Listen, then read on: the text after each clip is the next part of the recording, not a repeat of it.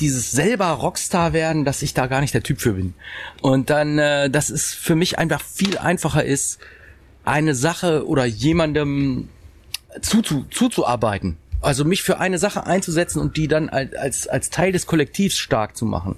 Und diese Rolle habe ich gleich bei Running Wild gleich für mich so sofort angenommen und weiß, wenn ich da bin, welche Aufgabe ich habe, wozu ich da bin. Und deswegen hat das mir gar keine großen Probleme gemacht. Das war gleich die erste Show war, war eigentlich super. Ich habe ein bisschen overgepaced, so was von der Bühnenshow war ein bisschen zu too much. Ich hatte so ein bisschen Rücken, Nackenschmerzen hinterher.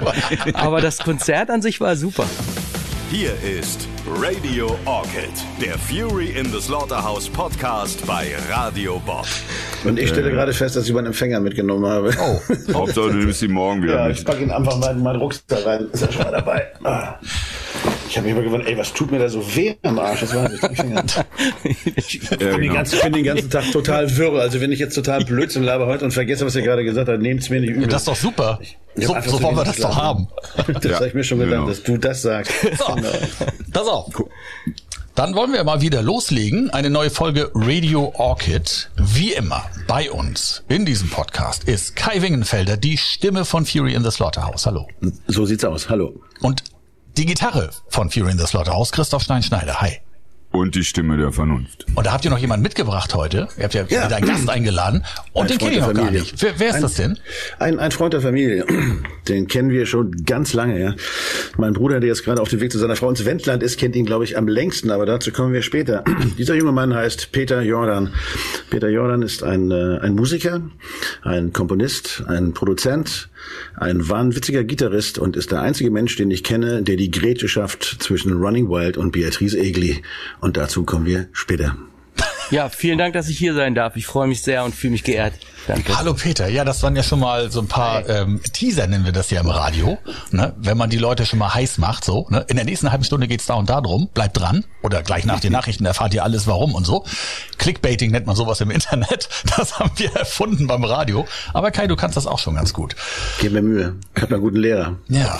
Peter, du bist äh, der Gitarrist von Running Wild. Und Einer der ich, beiden Gitarristen, ja. Einer der beiden Gitarristen von Running Wild. Und da muss ich gleich mal vorab fragen, also äh, ich habe jetzt die Mail bekommen von Kai. Da steht drin, du bist der Gitarrist seit 2010. Bei Wikipedia steht 2005 und bei Wikipedia auf der englischen Seite steht Gitarrist 2004 bis 2009 und 2011 bis heute. Wann warst du denn und bist du denn da jetzt Gitarrist gewesen? Oder? Ich bin 2005 eingestiegen. Ja. 2005 und äh, bis heute.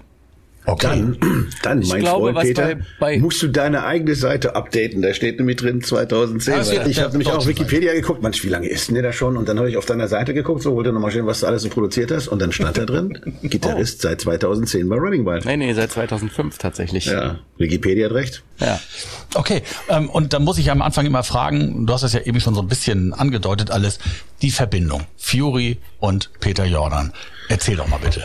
Ja, also ähm, Kai und Thorsten und ich, wir sind auf die gleiche Schule gegangen in Großburg-Wedel, das Gym Gymnasium. Und Kai war ein paar Jahre über mir und Thorsten war ein paar Jahre unter mir. Und ähm, wir haben ja alle schon Musik gemacht in der Schule, in den verschiedensten Bands. Und irgendwann ähm, gab's, ich weiß habt ihr euch schon in der Schule, ge- war Thorsten noch in der Schule? Das weiß ich gar nicht mehr. Ich glaube, es war direkt nach der Schule, gab's diese Band Fury in the Slaughterhouse. Und ich bin natürlich zugleich zu einem der ersten Konzerte gegangen und war sehr begeistert.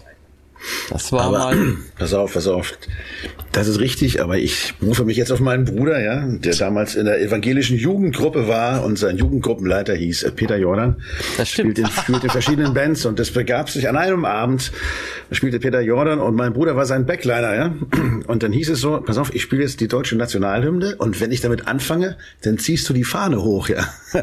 Und das Problem war, mein Bruder wusste gar nicht, wie die deutsche Nationalhymne ging, also zog er die Fahne hoch, ja, und dann hat er mir nur noch und dann guckte Peter ganz böse, habe ich die Fahne wieder runtergeholt. Und dann habe ich sie wieder hochgeholt, dann wieder runtergeholt und irgendwie war das das reinste Chaos, aber er hat sich Mühe gegeben, hat er gesagt. ja, der Punkt war ja der, ich wusste ja auch nicht, wie die deutsche Nationalhymne ging. Und es sollte eigentlich aber sowas werden wie, aber da gibt's, ja, Hendrix. da gibt's ja einige, da gibt's ja einige, da habe ich schon Da gibt's ja einige, die da- damit schon mal schief gelegen haben. Aber wir wollten das ja so Jimi Hendrix-mäßig machen. Also im Prinzip mit einer, mit einer äh, extrem verzerrten Gitarre und Störgeräuschen und allem drum und dran. Und ich vermute mal, es war tatsächlich nicht zu erkennen, wann das, wann das losging und wann nicht. Und äh, ein Freund von mir hatte von einem, hatte von einem Fahnenmast bei irgendeiner, bei irgendeiner, bei irgendeinem Event, hatte er so eine Deutschlandfahne geholt, ist darauf geklettert und hatte die, hatte die runtergeholt. Und das war nämlich diese, das war nämlich diese Fahne. Und die hatten wir an zwei, an zwei Kartenständern, wie man die früher in der Schule so hatte, wo die, wo die im Geschichtsunterricht die Karten waren. Da waren die Dinger, mein, so habe ich mich dran befestigt. Und auch, glaube ich, dieser Rauf- und Runterziehmechanismus war nicht wirklich bedienerfreundlich oder zu Ende gedacht. Showtauglich. Gott sei Dank hast du mir nicht die Aufgabe gegeben, die Fahne abzufackeln, weil sonst wäre das Ding weg gewesen, bevor du angefangen hättest mit der Nationalhymne. Hätte auch nicht mal. Das Da einmal Fump gemacht. Nur. So wird irgendwie, aber sind wir ein Thema Bild. abgekommen. Aber Ja, okay, ich bin musikalisch ist nicht. Pass auf, Peter Jordan ist der Gitarrenlehrer von meinem Bruder. Bevor der jemals bei Fury spielen konnte, musste er erstmal Gitarre spielen lernen. Und das warst du. Echt? Ja. Wobei ich glaube, der konnte eigentlich auch schon, der, also die haben, das war so eine ganze Clique, die dann bei mir Unterricht hatten, alles Freunde untereinander. Und äh, der eine spielt gerade, spielt zum Beispiel Bass bei Terry Hawks. Kai Schiering, der war Genau. auch mit dabei. Ja, ja. Und der andere hat bei einer Band namens Mellow Sirens gespielt. Stefan Schikowski. Stefan Schikowski. Schikowski, ganz Mit dem genau. habe ich gerade telefoniert, ja. Genau. Und also die waren, äh, hatten zusammen Unterricht bei mir. Und Der sitzt nämlich, muss man dazu sagen, in der Glocksee, wo der uralte Probenraum von Fury war und hat eine ganze Zeit lang diesen Probenraum gehütet und da aufgenommen. Ja, Herr Schilkowski. So ist immer noch öfter aus. hier. Also da, wo ich jetzt gerade sitze, das, das ist der Raum. von Das kann man jetzt nicht sehen, aber das wollt ihr jetzt auch gar nicht sehen. Nee, deswegen, wir haben, wir haben echt viele, wir haben viele Beziehungen. Also ich war glücklicherweise nicht auf der Schule, aber es gibt in Hannover eine Menge Musiker, die auch von eurer Schule kamen. Also irgendwie scheint diese Schule in Großbüchwedel damals auch wirklich ein musikalisches Fleckchen gewesen zu sein. Ja, wie kein Nickel ging das los. Ja, da gab's jede, auf, auf jeden Fall Gitarristen im Überschuss. Da gab's jede Menge, die irgendwie gut spielen konnten. Und da musste man sich schon so ein bisschen anstrengen. Ne, die Jungs, die damals bei dir Unterricht hatten, also Kai Schiering und mein Bruder, also die haben hinterher eine Band gegründet, vor Fury, das war seine erste Band, die hieß All My Colors. Die haben mich dann bei Christoph oben in der Wohnung, wo wir zusammen gewohnt haben, an diesem Tag, wo dieses große Benefizkonzert von Onkel Geldorf war, habe ich dann mit denen da ein Demo aufgenommen. Also das ist, wir sind alle wild miteinander verzahnt. Aber so fing es auf alle Fälle an. Du warst der Gitarrenlehrer meines Bruders, Ganz genau. der für dich die Fahne hochgezogen hat. Ja, genau. Und Ja, dann, da habe ich, glaube ich, selber erst zwei Jahre Gitarre gespielt oder drei. Ich wollte mich auch gerade fra fragen, warum konntest du denn schon vor allen anderen so gut Gitarre spielen, dass du das Nee, so anderen das wieder gar nicht. zeigen konntest? So war das gar nicht. Da gab's halt ähm, so mehrere tolle Gitarristen in der Schule und die waren alle aus diesem aus dem Dunstkreis Uli Roth, Michael Schenker und so. Die hatten da gab's irgendwelche Querverbindungen oder irgendwelche Beziehungen, die ich jetzt aber nicht so genau mehr weiß. Ähm, auf jeden Fall habe ich dann gedacht, oh, das will ich auch. Und dann habe ich halt wie so ein wilder Gitarre geübt, mal zwei Jahre auch wirklich nichts anderes gemacht und mit so Plänen an der Wand und immer nur so, wollte unbedingt Gitarrenheld werden, aber ich bin dann auch schnell wieder davon abgekommen. Das heißt also, es gab sogar eine Generation davor schon oder Generationen ja, ja, davor. Uli Roth war auch, ja, und ja. Gymnasium Gruppe Regel ist auch Uli Roth. Echt, Uli Roth auch? auch. Was? Echt? Soweit ich mich erinnern kann, ja. Sagte Ja, das mein weiß ich, Bruder. ich weiß nicht genau, wie die Verbindung war, aber es gibt da, ich habe äh, hab mal mit einer Band gespielt und der Gitarrist ähm, ist auch aus diesem ganzen Kreis, und der spielt auch noch viel ähnlicher, also sowas kann ich alles gar nicht spielen, so wie Uli Roth oder so diese Sachen, aber ähm, da gibt's so eine ganze Clique, das geht dann so nach Langenhagen rüber, da gab's ganz viel Querverbindung auf jeden Fall. Stimmt, ne, da kommt eine Menge. Helge Engelke ist doch auch da Helge zum Beispiel, ja, ja, genau, ja, Ja. Ja, ja, war eine interessante Schule.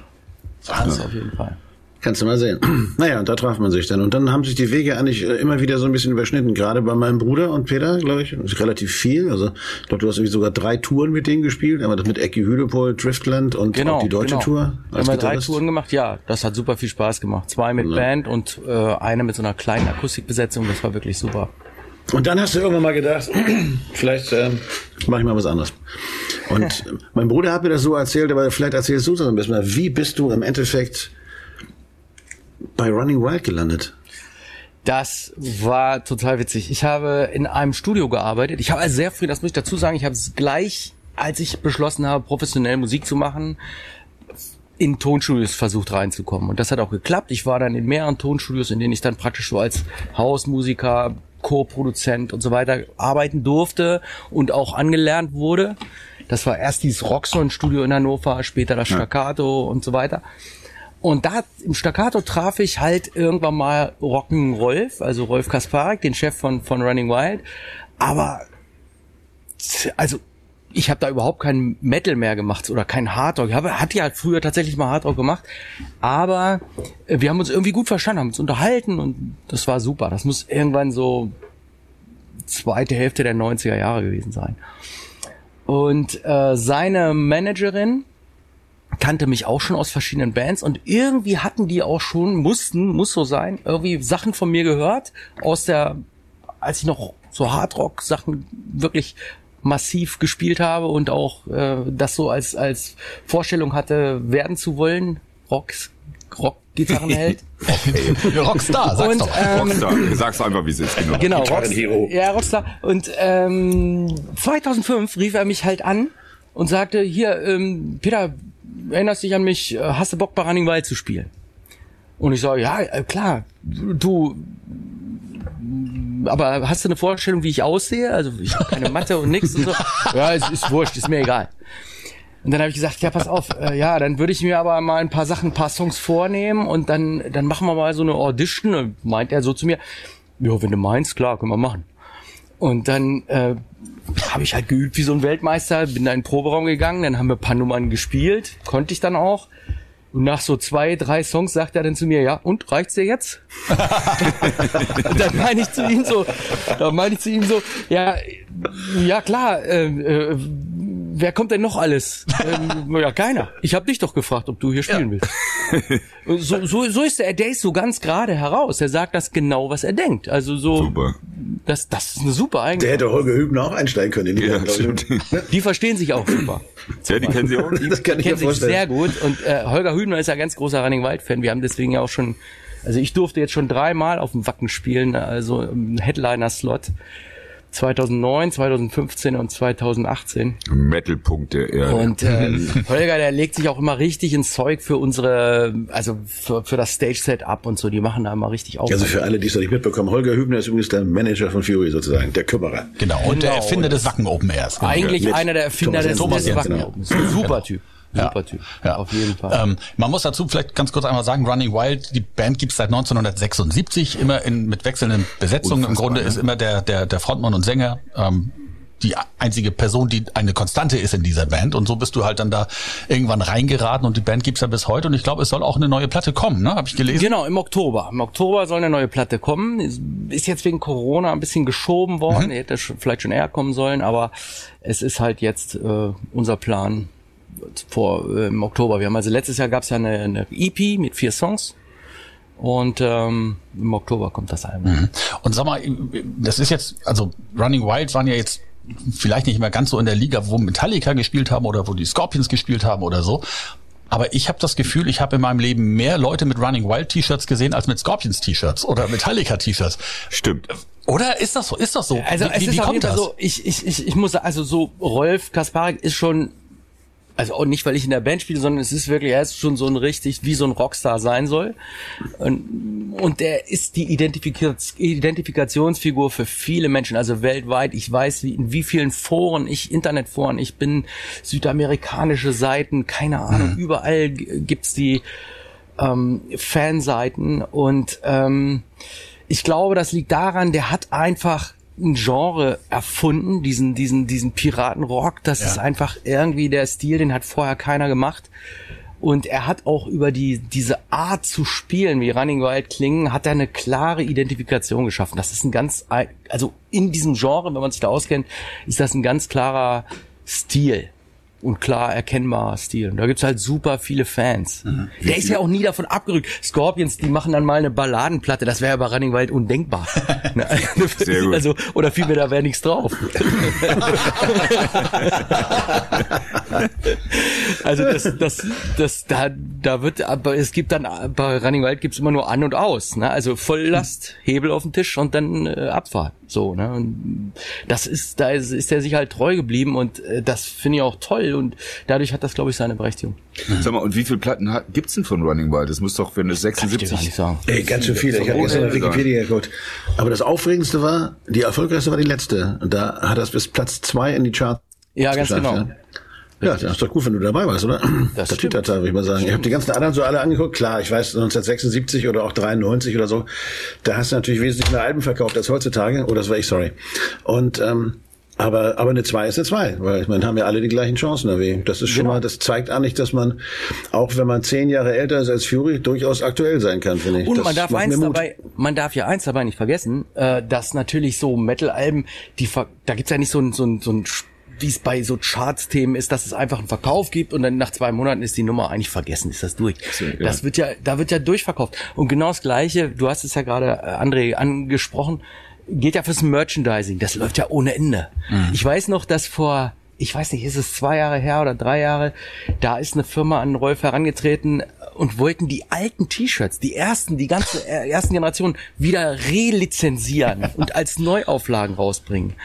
Und da ging es einfach nur darum zu sagen, ja, komm her, mach doch, ne? Und dann teilen wir so und so. Und die sind ja schon verkauft, bevor sie überhaupt gedruckt wurden, weißt du? Das Das sollten wir Pass mal mit unseren Grau-Shirts auch machen. Wir hätten ganz einfach die Musik nach dem Namen ausrichten sollen. Dann wäre das gut gelaufen bei uns. Ja. Also ihr könnt euch, stimmt. glaube ich, aber auch nicht beklagen. Es ist doch super. Wie ihr Nein, nein, aber, aber ich kann einfach nicht so schnell spielen. Das ist mein Problem. ich auch, bin ich ja auch eher- im Grunde nicht. Ich bin ja eher so ein langsamer Mensch, weißt du, das Ja. ist, äh, das, wie Klaus das so schön gesagt hat, ich bin nicht faul, ich bin langsam, ich bin auch erst mit sieben eingeschult worden. Es ist für mich tatsächlich auch so, dass das ist ja gar nicht so unbedingt viel gefragt in meinem sonstigen äh, Arbeitsumfeld. Und deswegen wenn wir wenn wir spielen wenn Shows sind dann muss ich immer dann gehe ich immer wie so ein Leistungssportler in so ein Trainings in so eine in so eine Trainingseinheit mit BPM Count also das wird richtig da wird richtig also richtig hart geübt. Ja. richtig hart geübt. Einfach. Ja, bei den Furies doch auch. Ne, ich meine physisch, also dass du wirklich, das wirklich, das wir- Oh, scheiße. André, du kannst das hier nicht so in die Pfanne hauen. da, wer- da werden irgendwelche Sachen, irgendwelche Sachen in Schleife und dann läuft das und dann wieder ein bisschen schneller, ein bisschen schneller, ein bisschen schneller. Ja? Also das, ja, das wird richtig, also das geht anders gar nicht. Ganz krass für den Drummer, Ja, weil da stimmt. doch Double Bass Drum mäßig einiges passiert und das, das, das ist die meisten Leute.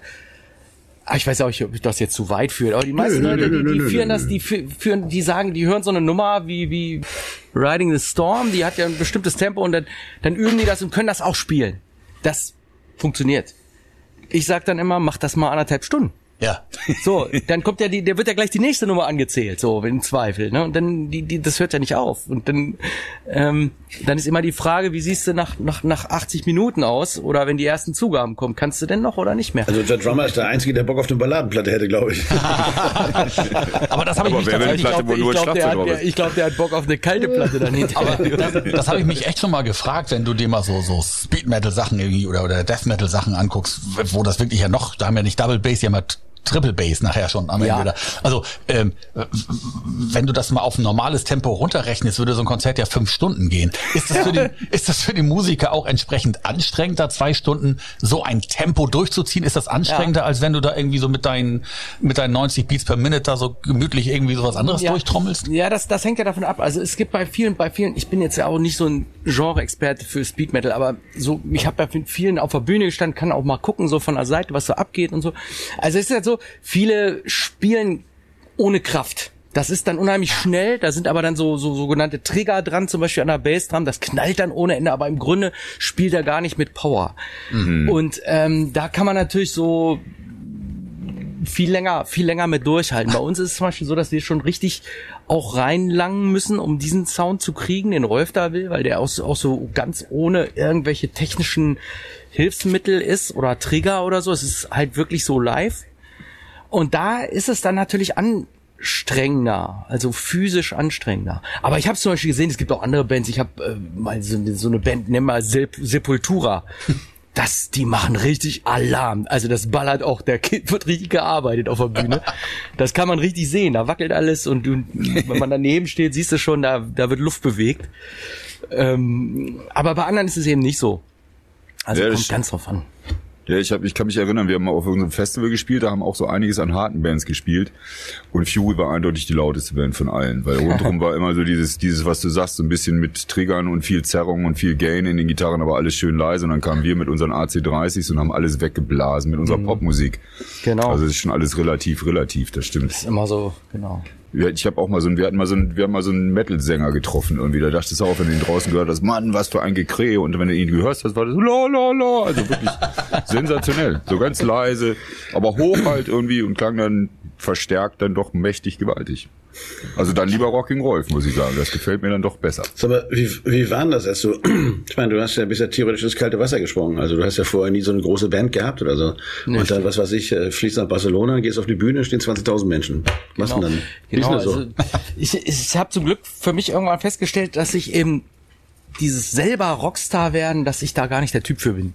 Und dann, äh, dass es für mich einfach viel einfacher ist, eine Sache oder jemandem zuzu, zuzuarbeiten. Also mich für eine Sache einzusetzen und die dann als, als, Teil des Kollektivs stark zu machen.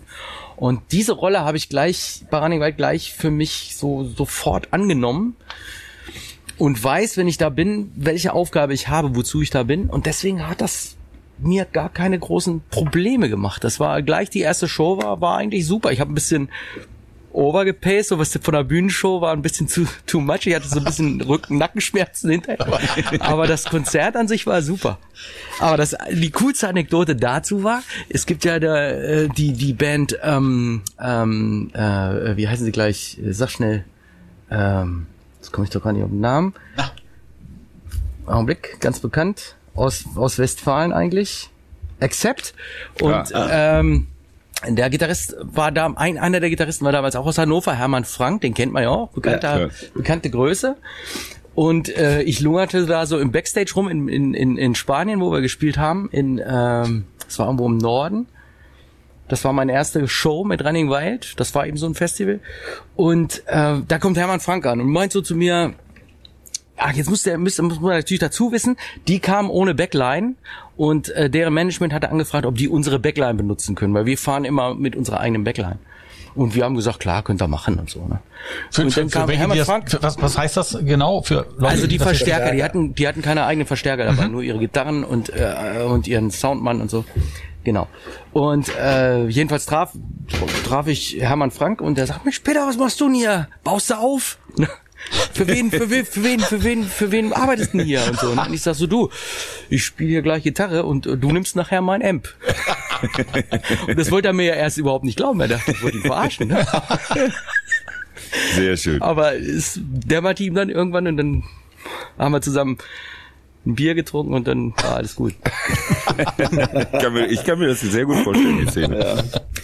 Aber es ist schon irre, wie viele so Leute aus Hannover kommen, ne? Diese, also viele Metal-Gitarristen auch so. Das ist Ja. echt irre.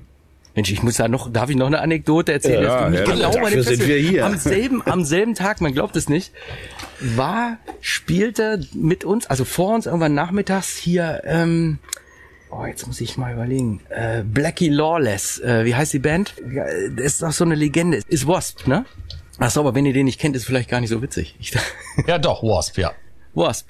Und er ist natürlich, äh, der heißt auch Lawless. Das ist so ein bisschen so, der, der wurde mal gefragt, wieso, wie soll er sein, wie er auf den Namen gekommen ist. Und dann war das so ähnlich wie bei Loriot mit der Frankenstein-Maske. Aber hier steht, Ey, doch, auf, hier, steht doch, auf. aber hier steht doch Stephen Edward Duran. Steht da? Ja, Tatsächlich da- wäre sein, sein Das ist der richtige Name? Name, steht bei Wikipedia, ja. Aber vielleicht ist auch gelogen. ist schon- La- ist egal. schon- Blackie Lawless Nee, ist Blackie ist halt, Lawless. also, Blackie äh, Lawless. Blackie, ich kenne ihn nur als Blackie Lawless. Ich kannte ihn ja auch so gar nicht. Jedenfalls vor unserem Catering, wo wir auch die, die Spirituosen drin hatten, stand so ein Typ mit so einer, mit so einer 70er Jahre zu kurzen Turnhose, weißen Storchenbeinen und so einer 5 Euro Spiegelbrille von der Tanke. Und so schwarzen, strähnigen Haaren. Und ich ging so zu unseren, zu unseren Backlinern und sagten, hier, äh, könnt ihr nicht mal den, den Typen da wegschlagen? Der trinkt uns gleich noch den Jack Daniels leer. Und äh, der wartet doch nur, dass der Wagen, dass der, dass der, dass der Wagen leer ist, ne? Und dann sagt, bist du irre, das ist Blackie Lawless. Aber du, die Stories sind ja, sind ja überall, die hatten wir ja auch. Auf unserer ersten Pokstour, ja, haben wir ja schon erzählt, damals Ah, ja, vor stimmt. ungefähr einem Jahr, wo ich in die Halle kam und ähm, mit Patty noch da war oder wer immer da war und dann hieß es irgendwie, sag mal, der Penner da vorne auf dem Fußball, der da pennt, ey, den macht doch mal weg, ey, wenn die Pokes kommen und sehen die, da gibt's doch richtig Ärger, und die, pssst, Shane McGowan, der schläft. Der Sänger der Pokes, ja. super. Ja, nee, gleiches Spiel. Andere, andere Spiel, andere Stilrichtung. Nee, ich hätte mich nur gefragt, weißt du, wenn man, wenn man das gar nicht gewöhnt ist oder so. Also ich bin das erste Mal, als ich so ein Riesending gespielt habe, war ich schon nervös. Also wo es dann mehr als die 500 Leute aus dem Flohzirkus waren, da ging es dann schon mal ein bisschen ab oder Kapitol oder so, was weiß ich, Lorelei oder oder Grugerhalle, als wir mit den Pokes halt unterwegs waren. Und aber wenn dann so 20.000 Leute da sind, ja, dann ist es ja noch eine Ecke mehr. Da hätte ich mir schon A ein Auge genommen und B eine Hose voll gemacht jetzt wahrscheinlich. Genau. Das Na, war aber bei dir nicht so. Das war für dich war das Genau. okay. Na, wir hatten ja mit Picaboo hatten wir schon mal so, auch Lorelei haben wir zum Beispiel zweimal gespielt, da waren Okay. schon mal so mehr Leute. Jetzt war es für mich nur das Besondere, dass ich so eine Musik vorher noch nicht gemacht hatte und irgendwie Nee, ich habe mir da mehr so Sorgen gemacht, kriege ich das physisch hin und ich spiele dann immer, bei Running White ist so, vor dem Konzert spiele ich die ganze Show einmal trocken durch, für mich alleine. Echt? Ja, ja, voll krass. Boah. Ja, ja, ich spiele die ganze Show durch und dann, dann kann ich sie auch, ne? Ich habe auch ein Kurzzeitgedächtnis. So. dann vergesse ich live auch nicht. Und dann im Grunde kann ich das dann abrufen. Ja, und der, der Vorteil ist, weil wir auch sehr altmodisch, wir haben kein In-Ear und so, wir haben alles richtige, einfach nur so Monitore, Wedges und so. Und das ist manchmal so, da ist der Sound dann bei so Festivals, ihr wisst es besser als ich, weiß man nie so genau, was kommt. Und Wer mit dem mir ist- schlechtesten Sound am besten spielen kann, hat gewonnen. mir ist es im Zweifel wurscht. Ne? Also Ich spiele Ja. das dann auch nach Auge nur durch noch. Das geht auch noch irgendwie. Also, ist halt vielleicht nicht ganz so gut, aber auf jeden Fall bin ich dann nicht so doll nervös. Geht ordentlich. Neid und, Neid und Missgunst. Nee, nee, von mir. Neid und Missgunst. Ich, aber hätte ich gerne. Also ich werde schon. ja, aber man merkt, würde es dir ja nie anmerken. Man würde es dir ja nie. Oh doch. Man, man hat das nur damals immer als Arroganz ausgelegt. Dabei war es keine, sondern ich habe mir einfach nur in die Hose geschissen. Und, und äh, ich hatte Angst, dass ich meine Texte vergaß. Deswegen habe ich irgendwie keine Ansagen gemacht. Moment, aber das ist auch, glaube ich, äh, Kai, aber das ist, glaube ich, auch noch was völlig anderes. Wenn ich vorne stehen würde, müsste mit den Leuten auch noch reden und müsste, müsste da noch irgendwie, die, alle gucken ja auf, auf mich dann, wenn ich in der, so in deiner, in deiner Rolle. Das wäre noch was anderes. Da wäre ich bestimmt auch nervös. Aber so, ich bin ja, ich spiele Gitarre. Man muss, wenn ich drankomme, wenn ich drankomme, meinen Part gut erfüllen und dann ist gut. Mich fragt ja keiner was. Aber, aber äh, sag mal, das ist auch, da unterhalten wir uns auch manchmal drüber in der Redaktion. Ähm, ist Running Wild, kann, kann man, also ist das eine Band oder ist es eher ein Projekt? So, weil es gibt ja immer die Diskussion, ne? Dann gehen Bands auf Tour und dann ist dann irgendwie der dritte Keyboarder noch von früher dabei. Kiss haben irgendwann mal angedeutet, dass sie gar nicht mehr eigentlich auf der Bühne stehen müssen. Sie können auch irgendwelche anderen Leute in Kiss-Kostüme stecken und auf Tour schicken. So. Und äh, das ist ja bei Fußballvereinen auch so. Die sind du bist Fan von, vom Fußballverein, ist ja egal, wer da spielt. So, die wechseln da ja auch immer alle durch. Und bei einer Band muss da immer noch einer dabei sein. Ist das egal? Können man, kann man die alle durchtauschen? Also wann ist das ein Projekt? Wann ist es eine Band? Wie seht ihr das? Wenn die Frage an mich geht, also An alle. Ja. ich, ich sag mal, also es ist eine, es ist eine Band auf jeden Fall. Und das ist Rolf auch ganz wichtig. Das hängt aber, es kommt jetzt aber auch darauf an, welche Kriterien man da anlegt. Auch Äh, denn, denn für Rolf ist eben wichtig, dass, dass die, dass die interne Stimmung stimmt, dass es nicht so, ich könnte mich nicht verhalten oder ich würde mich auch da nicht wohlfühlen in der Rolle eines Dienstleisters, dann würde ich lieber was anderes machen. Da kann ich lieber in meinem Studio sitzen und, und Songs produzieren. Da, das, das würde mir nicht gefallen, das würde Ihnen nicht gefallen und äh, insofern ist es schon eine Band. Auf der anderen Seite ist es natürlich sein Projekt zu 100 Prozent. Er schreibt die Songs, er ist der Produzent. Ich kann ihm auch, was die Studioarbeit angeht, immer nur zuarbeiten. Ich mache viel für Running Wild, auch im Studio, aber das ist im Prinzip weisungsgebunden. Das sind seine Ideen und die, die setzen wir um. Also es ist insofern, das ist wiederum der Solo-Projekt-Teil, aber gefühlt und auch von der, wenn wir unterwegs sind, ist es schon eine, eine sehr coole Band. Ja, ist ein zeitliches Ding. Also entweder man sagt, dass man sieht es als Band so nach dem Motto, 1986 haben wir angefangen und jetzt 2020 sind wir immer noch die gleiche Besetzung. Ja, also das ist dann so eine Band, die bleibt zusammen. Wobei wir haben ja auch zwei Tauschvarianten gehabt. Oder man sieht es eben so, dass in dem Moment, wo die Band existiert, nämlich jetzt, also weil ich habe nämlich dieses, dieses statistische Diagramm auf Wikipedia auch gesehen, was ich noch nie gesehen habe bei einer Band, wo dann immer so gezeigt und dann war so eine Latte von Bandmitgliedern, Ja. waren bestimmt 20 oder so, und dann konnte man so anhand von Farben erkennen, wer wo wann gespielt hat. Ja. Da hab ich mir auch gedacht, das ist dann schon, das ist ja wie so ein Orchester, ja. Dann mal die zweite Geige geht und dann kommt die nächste zweite Geige und aber, war schon sehr aber spannend. aber wenn es in dem Moment eine Band ist, ja, und ihr seid auf ja, Tour und ihr auch. seid ein guter Haufen, dann ist es auch eine Band, ja, finde ich auch. Und wenn er, wenn er eben auch dich, Peter, äh, den Peter Jordan als Gitarristen haben will, dass Peter Jordan auch wie Peter Jordan spielt, dann ist es halt eine Band. Absolut. Er wird, er wird mir nicht sagen, er wird mir nicht sagen, spiel das mal so oder so. Es ist genau. natürlich mein Part, genau. dass ich mir den so suche, dass es dazu passt zu dieser Musik. Und natürlich ist es auch so, dass ich ja Songs interpretiere, die andere Gitarristen vor mir gespielt haben. Das heißt, ich muss natürlich schon gucken, äh, dass ich meinen Part da, dass ich einen Teil davon adaptiere, damit für die Fans auch nicht was ganz anderes ist. Äh, auf der anderen Seite aber trotzdem meinen eigenen Stil da einbringen. Ja, das ja. ist aber genau, was Rolf auch von mir will. Also von daher. Gehen wir mal, gehen wir mal einen Schritt weiter. wenn, wenn Running Wild nicht spielt, ja, muss sie ja auch irgendwas tun. Und da man bekanntlich nur Geld verdient, wenn man live spielt, ja, kommt also jetzt der nächste Punkt in deinem Leben. Du hast dann irgendwann mal festgestellt, dass du ganz gerne Songs schreibst, wenn ich das richtig sehe. Oder ich weiß es ja, weil wir haben ja auch schon mal zusammen geschrieben. Und dann hast du das eigentlich so ein bisschen zu deinem momentanen fast Hauptberuf gemacht, oder? Ist das falsch? Genau. Also das Schreiben von Songs. Ich bin irgendwann mal bei einem größeren Verlag gewesen äh, und die haben mich zu so einem Songwriting Camp geschickt.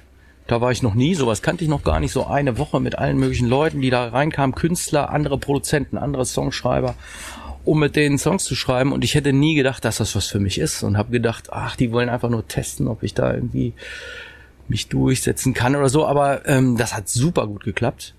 Und ich habe da gleich die Kontakte geknüpft, mit denen äh, ich später auch zum Beispiel für Tim oder mit Tim Bensko schreiben konnte und so. Und das waren dann gleich schon super ähm, Verbindungen und super, es hat super funktioniert. Ähm, und seitdem mache ich das. Genau. Schreiben und da gibt's diese Grätsche, die ich am Anfang dieses wunderschönen Podcasts immer erwähnt habe. Und da die Frage, wie kommt man von Running Wild bis zu Beatrice Egli? Wie weit muss man sich da strecken? Bereitet dir das Schwierigkeiten? Also ich, ähm, ich möchte bist noch du einfach musikalisch wahnsinnig weltoffener Mensch und machst irgendwie alles gern? Oder ist es einfach so, dass du es wirklich gut kannst und einfach sagst, weißt du, wenn die gerne einen Song von mir haben möchte, dann kannst du den auch haben. Da habe ich kein Problem mit. Wie ist das so? Ich meine, wirst du darauf angesprochen, kommt dann irgendwann mal Rocky Rolf und sagt immer, wenn du für die alte Nummer einschreibst, ist hier raus? Oder was passiert so? Ich meine, also ich möchte das nochmal um ein, einige Namen ergänzen, ähm, nur für, für die, die das jetzt hier gerade hören, ja. Jürgen Drews, ja, Karel Gott, Yvonne Katterfeld. Yvonne Katterfeld. Für die hast du alle Songs geschrieben. Und dann, und dann kommen wir auf die Frage von Kai jetzt zurück.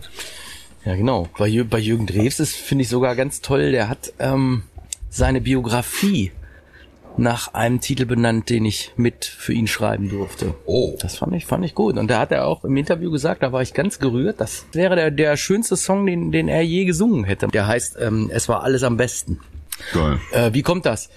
Ja, wie kommt das? Wie kommt das? Es ist so, auch da bin ich ja Teil eines Kollektivs. Ich könnte jetzt nicht alleine mich hinsetzen und für Jürgen Drews schreiben. Auf die Idee würde ich nicht kommen. Ich bin da mit coolen Leuten zusammen, die an sich auch alle keine Schlagerschreiber sind und wir überlegen uns, dass wir das jetzt mal machen wollen. Und, oder wir sind in irgendwelchen Songwriting-Camps, wo, wo das die Aufgabenstellung ist und Jürgen Dres ist auch da und dann, ja, dann ist das einfach, das macht Spaß. Oh, jetzt mal ganz, ganz, im, ganz im Ernst. Es hört ja jetzt hier, wir sind ja bei Radio Bob, da hört ja jetzt kein Schlagerfuzzi zu hier. Ähm, ist das so, weil wir stellen uns ja immer vor, ne, so, so ein Schlager, das, das kann man auch mal so schnell so hinrotzen, da lacht man sich dann ins Fäustchen, hihihi, so, ähm, reibt man sich da ein bisschen was zurecht, das sind ja recht eingängige, eingängige Melodien.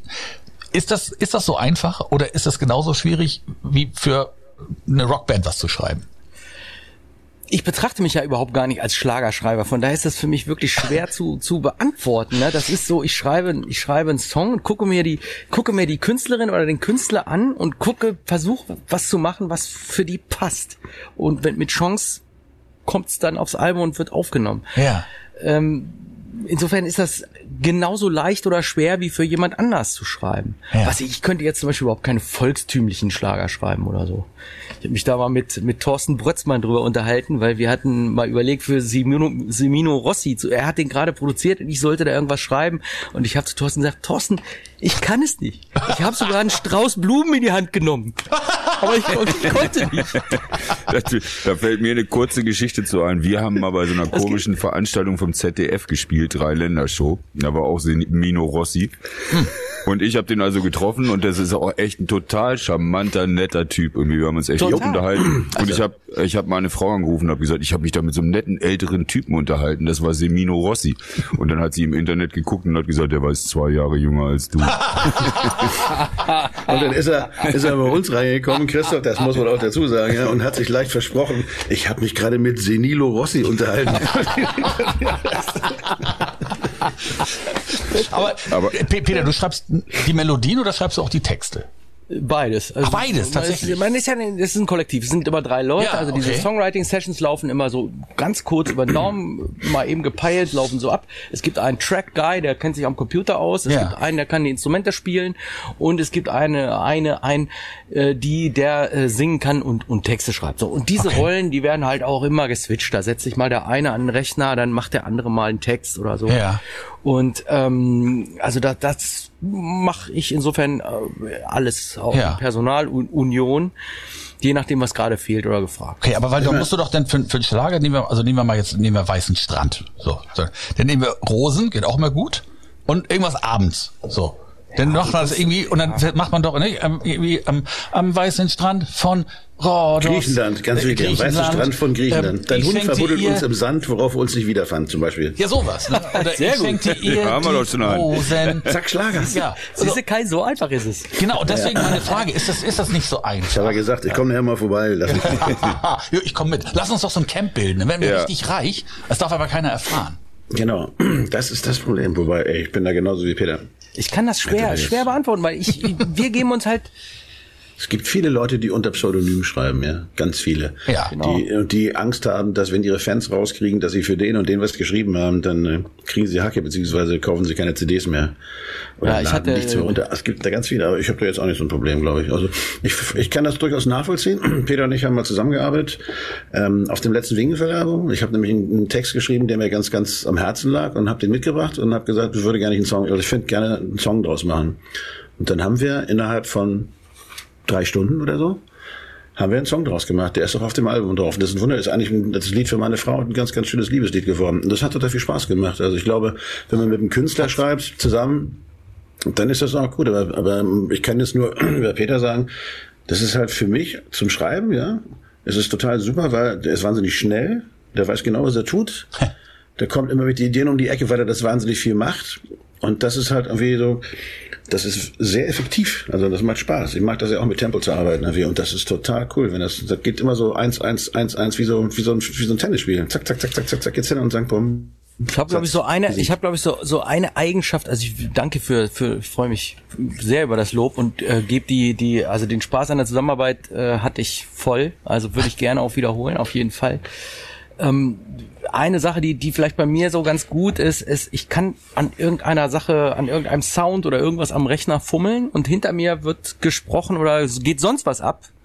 Das kann ich alles aufnehmen trotzdem noch. Ne? Ich, also ich bin da nicht irgendwie, äh, also ich versuche das dann alles so wie so ein Gefäß aufzunehmen und irgendwie zu verarbeiten und dann einen Vorschlag zu machen für den nächsten Schritt sei es textlich oder musikalisch, was wieder sinnvoll ist. Und immer mit dem Ziel, die Sache, nämlich den Song zu schreiben und an dem Tag auch ganz schon gut vorproduziert zu bekommen, an dem Ziel äh, festzuhalten und das so durchzuziehen. Das ist ja so ein bisschen wie ein Schauspieler, über den man ja auch sagt, wenn er gut ist, er ist sehr wandelbar. Ne? Er kann das spielen oder kann das spielen.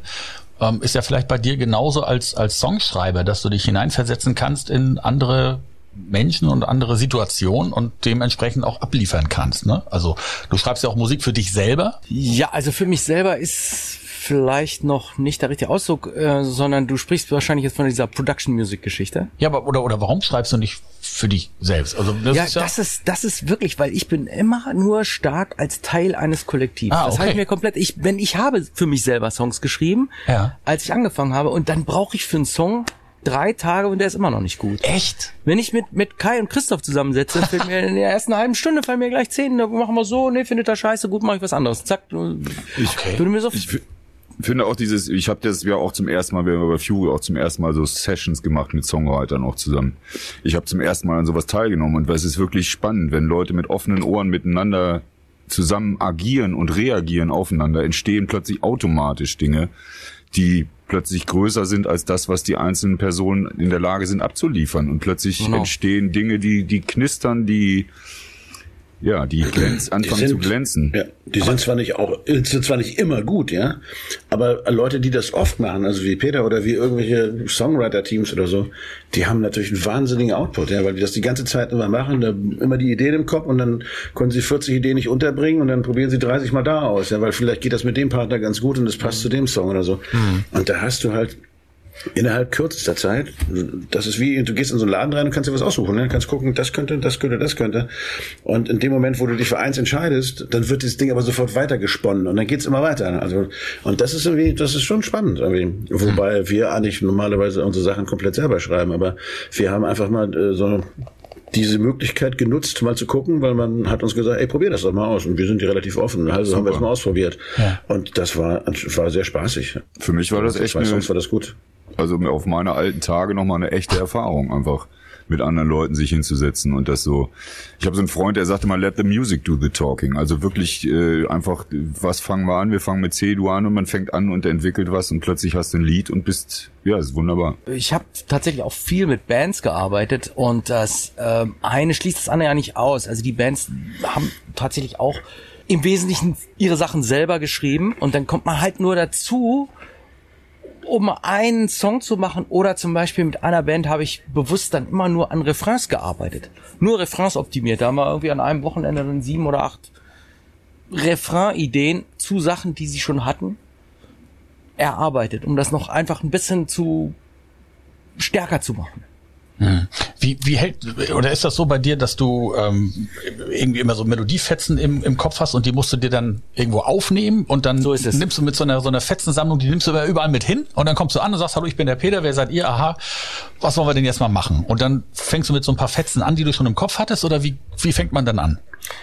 Also ich, genauso ist es, dass ich auf jeden Fall diese Fetzen aufnehme, ne, im, im, im, im Telefon und habe auch meine Notizen, wo Textideen drin sind. Ähm, aber äh, so aus Versatzstücken, das muss nicht sein. Es ist ganz oft so, dass ich eine Verabredung habe für eine Session und schon ungefähr guck mir so an, was, wo, was ist das jetzt für eine Künstlerin, für einen Künstler, wo geht das hin? Und dann fallen mir manchmal schon so komplette Nummern ein. Also so, die sind dann so im Kopf, ich muss das dann irgendwie schnell mal festhalten. Aber im Grunde ähm, ist das ganz häufig so, und das ist dann auch das Stärkste, dass man ähm, dass man schon spürt, okay, das ist auf jeden Fall ein Song, das ist auf jeden Fall eine super Idee. Dass das bei so einem Fetzen ist das manchmal so schwer zu sagen. Ich bin jetzt auch dazu übergegangen, dass ich jetzt wirklich, ich habe jetzt gerade so eine Produktion, wo es so so Indie Indie Pop Rock Sachen sind das, dass ich dann mir nur ein Beat anmache und komplett nehme, schnall mir eine Gitarre um und nehme mich selber, wie ich das ich habe das Stück ist nur in meinem Kopf, aber ich spiele es einfach von vorne runter bis ich mich verspiele und dann nehme ich weiter auf und ich habe am Ende dann auf jeden Fall schon mal so einen drei Minüter den Song. Da ist jetzt der Text noch nicht und nix, aber es ist auf jeden Fall, kann man es sich anhören und sagen, okay, das ist auf jeden Fall schon äh, mal der Song. Ach, das, ich finde das ja spannend. Ich finde das sehr spannend. Können wir jetzt auf acht Stunden weitersprechen? Das können wir nicht machen. Wird aber nichts werden. Warum nicht? Weil es schon so spät ist und der kleine Kai ins Bett muss. So, Freunde. Denn lass uns doch mal zu jemand anders kommen, der auch gute Musik geschrieben hat oder die auch gute Musik geschrieben haben, denn wir fragen unsere Gäste ja auch immer nach ihrem wichtigsten Rockalbum. Peter, welches ist das denn bei dir? Ja, also ich habe mich ja schwer getan und hat, hab eigentlich auch zu Kai gesagt, Mensch, ich habe gar kein richtiges Lieblingsalbum, aber ich habe mich dann doch für eins entschieden und zwar für Led Zeppelin 2, weil das war Da so das erste Album, was mich mal so richtig umgehauen hat. Und die Geschichte dazu ist wie folgt. Äh, ich hatte hab einen Freund, der zehn Jahre älter ist als ich und als der in einer WG gewohnt hat, hatte er keinen Plattenspieler mehr. Hatte nur noch einen Kassettenrekorder, wie man das früher so hatte. Und der hat aber ganz viel Vinylplatten gehabt und brachte mir halt seine ganze Sammlung, das war jede Menge cooles Zeug. Da, so bin ich auch sozialisiert. Ich war da gerade, hab zur Konfirmation eine Stereoanlage gekriegt und Ja. war gerade so am gucken, was kann man sich anhören. Und der hatte dann The Who, Kings, Stones, das ganze Zeug rauf und runter. Und dabei in dem Haufen lag auch Led Zeppelin 2 und er, er sagte zu mir, kannst du mir die alle auf Kassette überspielen? Nur, weil ich hatte einen Plattenspieler und einen Kassettenrekorder, so. dass ich die bei mir wieder hören kann. Ja. So, dann habe ich das so in alles, wollte ihm Gefallen tun, habe ich das gemacht, habe ich, und dann kam Led Zeppelin 2 und ich dachte, was ist denn das? Kanntest du vorher noch nicht? Nee, überhaupt nicht. Ich dachte, was ist denn das für eine Scheiße? Von 1969, das, das ist das Album mit Whole Lotta Love gleich am Anfang. Genau, ne? ja. genau. Ich, und ich konnte damit überhaupt nichts anfangen. Bis paar Monate später, ich weiß auch nicht, mir jemand wieder diese Platte und ich gegeben hat und sagte, hier, leg die mal auf. Ich weiß gar nicht mehr, wie das kam. Ich so, ah nee, nicht nochmal das Zeug, leg die auf. Und das hat mich so umgehauen, wie tierisch ich das fand. und ich dachte, was machen die? Was machen die? Ich, also und äh, also für mich so was was wichtigste Rockalben sind, das sind immer so Alben, die, wo ich die gehört habe und gesagt habe, was machen was machen die da? Wie kommen die da drauf? Was ja. soll das? Hast du das irgendwann, hast du da eine Antwort drauf gefunden irgendwann? Oder ist es bis nee, heute ein Rätsel für dich? Ich, also Jimmy Page sagt ja, ich habe ich hab mir das ja angeht, das zum Glück gibt's ja, da kann man sich ja jetzt alles angucken, der, die äußern sich ja jetzt dazu. Der hat ja gesagt, er hat das alles geplant. Led Zeppelin 1, der erste, so soll das klingen. Das war ihm von vornherein klar. Ob das stimmt oder nicht, ich weiß es nicht. Hm. Aber ähm, also mich hat das, mich hat das umgehauen. Wie später aber viele andere Platten auch und deswegen ist es jetzt praktisch nur ein Beispiel. Wie alt warst du da, als du das überspielen musstest alles? Also, wann wird man denn konfirmiert? 13? Okay. 13, 14. Ja, so, ja. Okay. 13, 14, ne? Da habe ich meine erste E-Gitarre gekauft. Ja, da ging es bei mir auch los. Also ich habe zur Konfirmation leider nur fünf Schallplatten bekommen und keinen Plattenspieler. Aber die haben ausgereicht, weil ich war damals halt auf dem Internat. Ja, und, und das war, wie habe ich schon neulich immer mal erzählt, irgendwie das Pile Driver Status Quo, Made in Japan von Geil, Deep Purple. Ja, ja, super. Houses of the Holy von Led Zeppelin, Heartbreaker von Free und äh, Atlantis von Atlantis, so die, die Nachfolgeband von Frumpy. So, das waren die fünf Dinge. Er hat mir meinen Onkel geschenkt, von dem ich dachte, er ist eine Vollpfeife, aber war der Einzige, der mich in meinem Leben jemals verstanden hat und hat mir zu meiner Konfirmation, im Gegensatz zu meinen Eltern, die mir nur Briefpapier verpasst haben, diese fünf Alben gegeben. Briefpapier? Ja.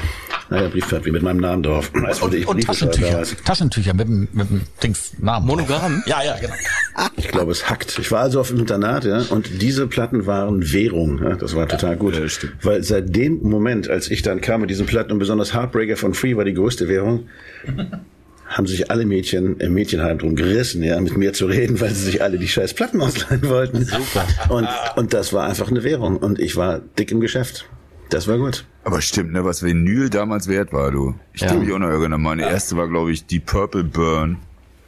War auch, ja, sensationell. Ja, Led also, Zeppelin, dann Physical Graffiti war die erste von denen. Aber das ist ich, ja auch, ich bin ja tatsächlich, ich bin ja auch tatsächlich so, ich, ich würde mir ja von solchen Platten niemals so eine Neupressung kaufen jetzt irgendwie, dass ich da zum Mediamarkt hingehe und sage hier, ich kaufe mir die, die da steht, weil ich möchte das ja, also ich möchte ja wissen, dass, oder, ja, dass das mal abgespielt wurde, als es zum ersten Mal das zu hören gab. Ja.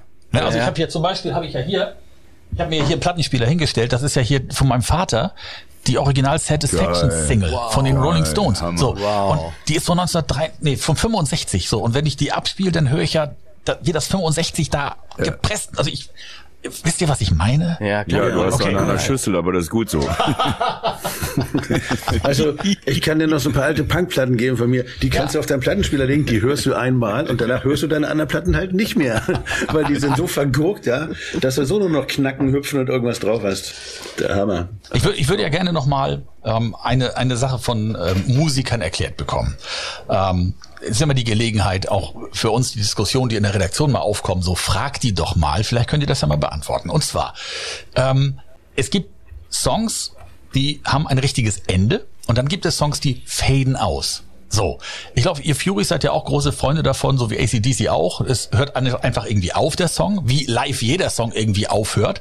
Warum gibt's dann manchmal Songs, die ausfäden? Fällt dann da kein Ende ein? Konnte die Band nicht aufhören zu spielen? Hat man sich irgendwie verdödelt und muss irgendwie das Ding abkürzen? Warum kann ich ja. einen Song, warum können nicht alle Songs ein Ende haben? Ja, Komm, du bist Frage. der Produzent, Peter, das ist deine ja, Chance. Also Fade-Out Fade ist ja ganz außer Mode. Damit darfst du heute eigentlich keinem mehr kommen. Also wenn ah, du heute okay. einen Song schreibst, kannst du keinen Fade-Out machen. Also ich habe, glaube ich, noch nie einen Song mit, oder bestimmt habe ich schon mal einen Song mit Fade-Out gemacht, aber ähm, das im Grunde kommt das nicht mehr vor. Nee, ist es out? Ich weiß gar nicht. Ja, also total. Jetzt, ich wusste auch gar nicht, dass es in oder out sein kann. total out ist, ja dann sollte man es dringend wieder machen. Vielleicht mal wieder machen. Also Ja, aber Also, warum? So sieben Minuten 30 Nummern mit Fade-Out, ja. Fände ich total super. Ja, aber Wenn der warum? Trend in Amerika ist keine Bridges mehr und so, sondern nur noch Strophe, Genau. Refrain, Strophe, Refrain, Feierabend, ja, dann ist irgendwie Dann machen wir und nicht länger als 2,30, dann muss man eigentlich dagegenhalten. Genau. Dann hat man wieder eine eigene Nische. Genau. Aber um jetzt mal dem Fade-Out äh, die äh, die, wie soll man sagen, also um das mal zu rechtfertigen, ich könnte mir vorstellen, dass ein Fade-Out dazu führt, dass du diesen Song weiter singen willst und weiter singst. Also der, du überlässt im Prinzip dem Konsumenten in dem Moment, wo du immer leiser wirst mit dem Refrain, die Möglichkeit, ein Crossfade zu machen und den selber zu übernehmen, den Song. Und ich könnte mir vorstellen, dass das schon irgendwie einen psychologischen Einfluss auf den Hörer hat. Ja, aber das ist jetzt auch so, ein- das wir jetzt reden ja, jetzt einfach, wir reden jetzt einfach weiter, ja, und unterhalten so ein bisschen. Und währenddessen fährt André das mit dem Fade-Out das runter. Wir sind der einzige Podcast, der jemals ein Fade-Out gemacht hat. Das finde ich eine super Idee. sind hier ganz weit vorne. Da können Sie uns erzählen, was Sie alle wollen, ist total Das finde ich Ich finde- ich finde Wir das ja sind auch der einzige ja Podcast mit einem für, ey, tschüss Leute, macht's überhaupt gut, ja. Und, und bleibt gesund und immer dran denken, Vergiss Radio es. Orchid ist der einzige Podcast auf der ganzen Welt, der ein Fade-Out hat. Vergiss es. Ich habe Max Gold hat ja mal vorgeschlagen, Romane einfach die Schrift immer heller werden zu lassen, dass bei Romanen auch die Schrift so ausfädet. Finde ich auch. Das ist auch eine geile Idee. Aber- Oder die jetzt- Seiten dunkler. Aber jetzt noch mal zu- zurück, weil ich meine, du machst seit 120 Jahren Musik, Christoph, und jetzt kommst du hier mit so einer Idee um die Ecke. Vielleicht ist das ja so. Aber ihr müsst doch, wenn ihr produziert, da sitzen und sagen, so, wir spielen hier und wie hören wir den Song denn auf? Ach, hören wir gar nicht auf, kann, kann man ausfäden. Oder äh, ne? Nee, wir spielen einfach weiter. ja, aber Das ist auch warum? eine Idee. Ja. Ist das nicht bei, bei Hotel California auch, dass das Solo dann endlos und dann hört man Ja, das genau. so in der Schwebe so, Genau. so weggehen? Vielleicht ist das so ein atmosphärisches Ding, ne? dass das so, als noch so lange Soli und so lange Geschichten äh, in waren, dass man dann so... Also kann es sein, dass ihr das selber nicht wisst? Ja. Also ich habe immer nur, ich kann mich nur erinnern, wenn, wenn mal sowas war, das, das wirkte so wie, man hat keine Idee für den Schluss gehabt. ja. ja. Ja. Ich weiß nicht, aber manchmal, manchmal, bei so, gerade bei so längeren Nummern oder so, ja, da hat man so das Gefühl, die Nummer müsste jetzt endlos so weitergehen und so ein Fatal symbolisiert ja auch, dass das so ist, ja. Nur man hört jetzt mal auf. Tut's wohl. Aber, ist, aber Kai, was du gesagt hast, das finde ich auch eine komische Sache. Diese, da, da bin ich auch wahrscheinlich zu oldschool, dass die Songs bei 2,30 und dann reißt das einfach ab. Da wird einfach irgendwie Schluss gemacht. Da läuft sogar noch eine, es wird einfach Ja, wie ist ja- abgeschaltet. Also es gibt gar keinen. Radiotechnisch, da kannst du noch eine Werbung mehr unterbringen. Man muss das ganz trocken sehen. Das ja, ist eine reine. der Punkt. Aber so kompositorisch finde ich das auch mal Und seltsam. vor allen Dingen ist es so, dass, dass äh, also bei uns war es ja so, der Satz wird ja immer gerne gesagt von uns, den haben wir von Vincent Sorg gelernt, man, nach fünf Tagen hört die Bereitschaft von Musikern auf, etwas gut zu finden. Ja. Aber bei Radiohörern und jungen Leuten ist das höchstwahrscheinlich bei zwei Minuten dreißig. Und deswegen passt man sich dem einfach an. ja, klar. Die haben es gehört, Strophe, Refrain, Strophe, Refrain, jetzt bitte das nächste. Ja, Das ist Ja. so. Und zack. Genau. Also Oder André, wie ist das so im Radio? Ja, bei Ja. euch, ihr seid ja ein Rocksender. Ich wollte gerade sagen, es ist ja so, da kommen wir an den Anfang des Podcasts zurück, wo wir über alte Recken gesprochen haben. Ne? So, es ist ja jetzt gerade alles, äh, das neue Album von Alice Cooper ist sein erfolgreichstes. Ähm, Super. Die, äh, Krokus sind immer erfolgreicher geworden mit den Jahren.